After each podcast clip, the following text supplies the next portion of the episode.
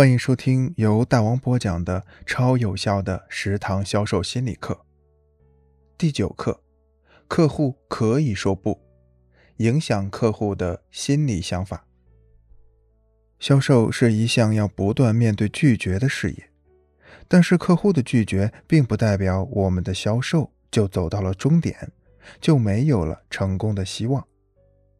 其实，客户在对我们说不时，所用的理由大多是敷衍我们的表面现象。一般销售员业绩不佳，多半是由于惧怕客户的拒绝造成的，被他们的假理由唬住，不善于从客户的拒绝中分析原因，积极应对。所以，优秀的销售员应该做到，从客户拒绝的信号中挖掘出真正妨碍成交的问题，并提出解决方案。满足客户的需求，从而挽回败局。一，不要怕客户说不。销售员在向潜在客户推销产品时，遭到拒绝是正常的，这是销售人员都明白的道理。但是有些销售人员遇到困难容易退缩，没有勇气坚持到底。这些销售人员或许有强烈的成功欲望，很强的工作能力。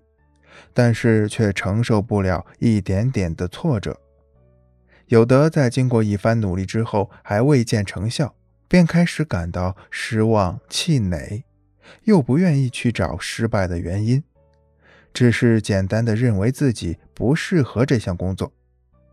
有的选择销售工作仅仅凭一时的冲动、一时的激情，遇到困难后即刻放弃。浅尝辄止，更不要说什么业绩了。遇到困难和挫折时，要持之以恒，不要轻言放弃，这是优秀的销售人员必备的品质。刘辉是一家油墨厂的销售员。一天，他来某印刷公司，该公司听完刘辉的介绍后，语气温和地对刘辉说：“公司已有固定的客户，前几天刚进了不少货。”足够干一阵子的了。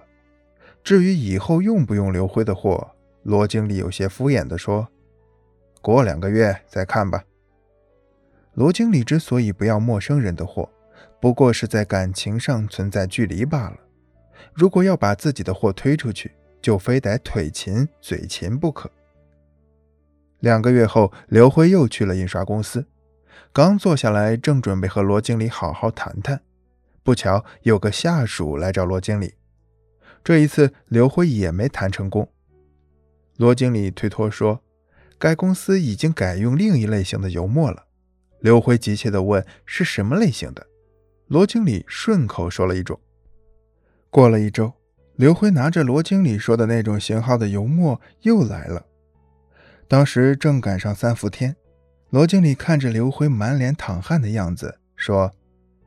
小伙子，实话告诉你吧，你的墨我们实在不能要，老客户我们还应付不过来呢。你就是再来几次也是白搭。我劝你不要那么辛苦的跑了。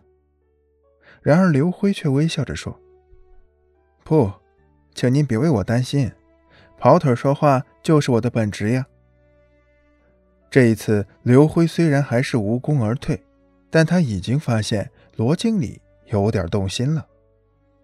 三天后的一个下午，天下起了大雨。刘辉顾不上下雨不下雨的，就骑车来到印刷厂。